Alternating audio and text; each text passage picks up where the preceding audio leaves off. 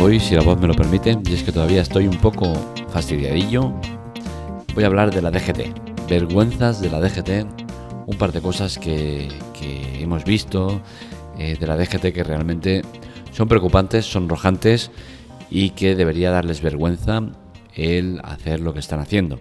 Y es que resulta que eh, estamos viendo en redes sociales que la gente se está empezando a quejar de que están recibiendo multas eh, por valor de 200 euros por algo realmente curioso y es el llevar la compra en el asiento de atrás. Y es que, según el artículo 14, no se puede llevar en el asiento trasero una carga que se pueda mover o desplazar comprometiendo la estabilidad del vehículo. Es decir, que cualquier cosa que lleves en la parte de atrás que pueda eh, comprometer la estabilidad del vehículo, pues en teoría no se puede llevar.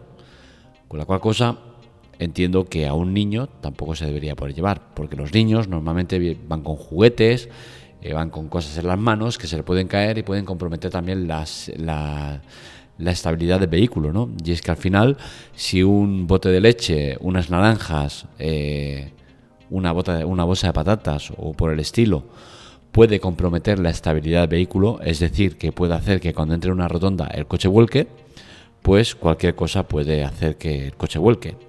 Es curioso que te metan multas de 200 euros por esto, por hablar con el teléfono, por llevarlo en la mano, por morderte las uñas, por cosas como estas, te caen multas, pero sin embargo, por fumar, por encenderte un cigarrillo, por apagar la colilla, por eh, todo lo que tiene que ver con un encenderse un cigarro o fumarse un cigarro y con lo que conlleva, todo eso nos lleva multas. Y eso a mí me sorprende. Realmente, como conductor, me siento indignado que a mí se me pueda multar por un montón de cosas y sin embargo una persona por fumarse un cigarro o hacer el ejercicio o todo el proceso de encenderse un cigarro no requiera o no tenga ninguna multa, ¿no? Es un poco absurdo, aparte de injusto, ¿no? Porque, entre otras cosas, eh, el riesgo es evidente que es mucho mayor. Pero bueno, la DGT, como tampoco es que tenga mucho sentido la mitad de cosas que hace, pues entonces tenemos lo que tenemos. Eh, creo que al final va siendo hora de que la DGT saque un manual de instrucciones de cómo debemos conducir, lo que tenemos que hacer, lo que tenemos prohibido y lo que podemos eh, llegar a hacer eh, dentro de un coche, que cada vez es menos. Porque la, infinidad de normas, de prohibiciones y demás que hay eh, en, eh, a manos de un coche, pues hace que, el conductor pues no se acabe enterando de casi de nada. Y es que eh, estoy seguro que la mayor parte de conductores no conocen ni la mitad de normas que se supone que debe seguir. existe un tema que a mí siempre me ha preocupado y siempre he visto como incoherencia de la DGT, ¿no? Y es que el tema de los límites de velocidad. Nos imponen un máximo de 120 km por hora en autopistas, pero sin embargo sacan coches de 220, 300 km por hora. ¿Qué sentido tiene? ¿Por qué tú me estás exigiendo, me estás obligando a ir máximo a 120 km por hora en autopistas y luego me estás vendiendo un, coche que corra 220 o 300 km por hora? Creo que no es normal. Claro, eh, me vendrán con la excusa, pues no corras y no te pasará nada. Perfecto. Eh, o claro, y si me quiero llevar el coche a un circuito y ponerlo a toda leche, ¿qué? Perfecto. Pues para eso yo creo que debería existir pues los limitadores de, serie y el que si tú tienes planteado llevártelo a un circuito, pues eh, le quites o, o cambies ese limitador, ¿no? Pero al final el que a ti te den un vehículo que está preparado para ir a mucha velocidad, que tengamos unas carreteras preparadas para ir a mucha velocidad y que luego la DGT te diga, pues no, vas a ir a poca velocidad, porque eso reduce el índice de mortalidad, pues a mí me toca la moral. Y me toca la moral porque por esa misma, por esa misma regla de tres, si bajamos en todas las carreteras la velocidad a 50 km por hora, incluidas las autopistas y autovías, pues seguramente el índice de mortalidad bajará a cero. Pero claro, ahí ya no nos interesa, ¿no? porque claro, generaríamos atascos y generaríamos un montón de cosas que no son normales y no se aceptarían. Pero claro, a 120 sí que la excusa ya mola más, ¿no? Hostia, es que se baja el índice de mortalidad si en vez de ir a 140, 150 vas a 120. Que sí, que sí, que me lo creo, pero ya os digo, a 50 se baja todavía más y no se hace, ¿verdad?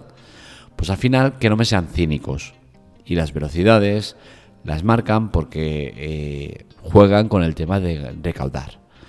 Porque al final, si tú vienes de una vía eh, rápida que vas a 120 y te metes en ciudad o en carretera que pasas a 80 o a 50, casualmente te meten un radar ahí. ¿Por qué? Porque saben que van a enganchar a mucha gente. Ellos te, dirán, no, no, es que lo ponemos así porque eh, buscamos disuadir al, al, conductor para que baje la velocidad a minore y no vaya rápido. Bueno, cada uno que se crea lo que quiera, ¿no? Pero al final, cuando tenemos a, una empresa o a una institución o como queramos llamarle, que usa eh, radares ocultos, que pone coches camuflados, que usa drones, que usa eh, helicópteros a, mucha altura para que no los veas. Cuando usa todo ese tipo de estrategias para cazar al conductor, creo yo que es más recaudatorio que otra cosa. Cuando la inversión en tecnología y en avances para eh, enganchar al infractor es muy superior a lo que se invierte en mejoras de seguridad de carreteras y demás, es un problema. Y la DGT es un organismo recaudatorio. No es un organismo que vela por la seguridad y por la integridad de los conductores, para nada. Es un organismo que busca recaudar. Recaudar encima para un gobierno que luego usará el dinero como le dé la gana. Porque al final lo que se recauda de la DGT no va directamente eh, invertido en mejoras de carreteras, eh, de sistemas de información, de tal y cual, no. Va para lo que quiera el gobierno de turno. Entonces al final, pues lo que pasa es que el, eh, el conductor pues no confía en la DGT. Y es normal que no lo haga, ¿no? Porque cosas como el tema de la multa por llevar la compra en el asiento de atrás, porque puede comprometer la estabilidad del vehículo, pues realmente parece cómico, ¿no? Y entonces, luego que no se sorprendan cuando la gente esté encabronada con ellos y crean que es recaudatorio más que otra cosa. Los problemas de la DGT no acaban aquí. Y es que nos dan una maravillosa aplicación en la cual muchos como yo le vemos una gran utilidad y es el no tener que llevar documentación porque lo tenemos todo en la aplicación. Eso está muy bien. Mi DGT es una aplicación que hace sus, eh, cumple con su servicio, que es el de informar de posibles infracciones, eh, caducidad de, seguros y demás, ¿no? Y entre otras cosas, el llevar el documento, eh, el carnet de conducir en la aplicación. ¿Eso qué pasa? Que te ahorra el tener que llevar plástico. Pero ¿qué sucede? Que la DGT pues ha dicho, nosotros somos los, más, los más chulos del, del lugar y ya te decimos que si tú no tienes el teléfono con protección, nuestra aplicación no la vas a tener. Y aquí ya me parece que entramos en temas complicados, en temas en el cual la DGT no tendría que entrar, porque el que yo lleve el teléfono con protección de huella, de pin, de cara o que no tenga ninguna protección, a ellos les tiene que venir al pairo. Hasta ahora lo hacían, pero con una reciente actualización, pues la aplicación deja de funcionar si no tienes sistemas de protección. Deja de funcionar de la manera que cuando tú quieras entrar para enseñar tu documentación, no vas a poder hacerlo porque la aplicación te ha expulsado. No, no estás dentro. Y vas a tener que pedir el PIN eh, que te lo envían por SMS. Y para que te lo envíen, vas a tener que documentar con el número de tu documento de nacional de identidad y la fecha de caducidad del carnet. Con la cual cosa, a no ser que tengas una fecha que recuerdes o que tengas apuntada en algún sitio, no vas a poder acceder y no vas a poder tener otra vez eh, la aplicación abierta. Y lo que es peor, en el caso que sí que lo consigas, cuando entres y vuelvas a salir de ella, vas a volver a estar fuera. Y eso no sabemos en costes del SMS que te envían si va a llegar a ser eh, que te cobren. Pero de momento vas a tener que estar enviando y recibiendo el SMS para eh, que te manden el código eh, para entrar en la aplicación. Evidentemente es un atraso, un error y algo que no debería pasar. ¿Lo soluciona la DGT? Pues no. Y yo personalmente me he puesto en contacto en dos ocasiones con ellos, dos o tres, para explicarles que están generando un problema con su aplicación desde que la actualizaron. ¿Hay respuesta? Pues no, porque es que pasan de todo. ¿Por qué? Porque como es un organismo que va a su rollo y se cree eh, por encima de bien y del mal, pues pasa lo que pasa. Que tu opinión, tus problemas, tus cosas no les importan una mierda. ¿Cambiará esto? Pues bueno, esperemos que sí, ¿no? Que venga o que cambien de, director cuando toque y que el que venga pues eh, tenga un poco más de cabeza y un poco más de, sentido común, ¿no? Y que no eh, permita el que se actualice una, aplicación, que los usuarios tengan problemas con la actualización y que pase de solucionarlas. Porque al final, ahora qué pasa, si a mí me para la policía y quiero enseñarle eh, la documentación y no puedo, ¿de quién es culpa? ¿Mía por no poder abrir la aplicación o de la DGT por no permitirme abrir la aplicación porque han cambiado las políticas y ahora, si no tengo protección, no me dejan abrirla. ¿De quién es la culpa? Yo creo que es más culpa de ellos que mía.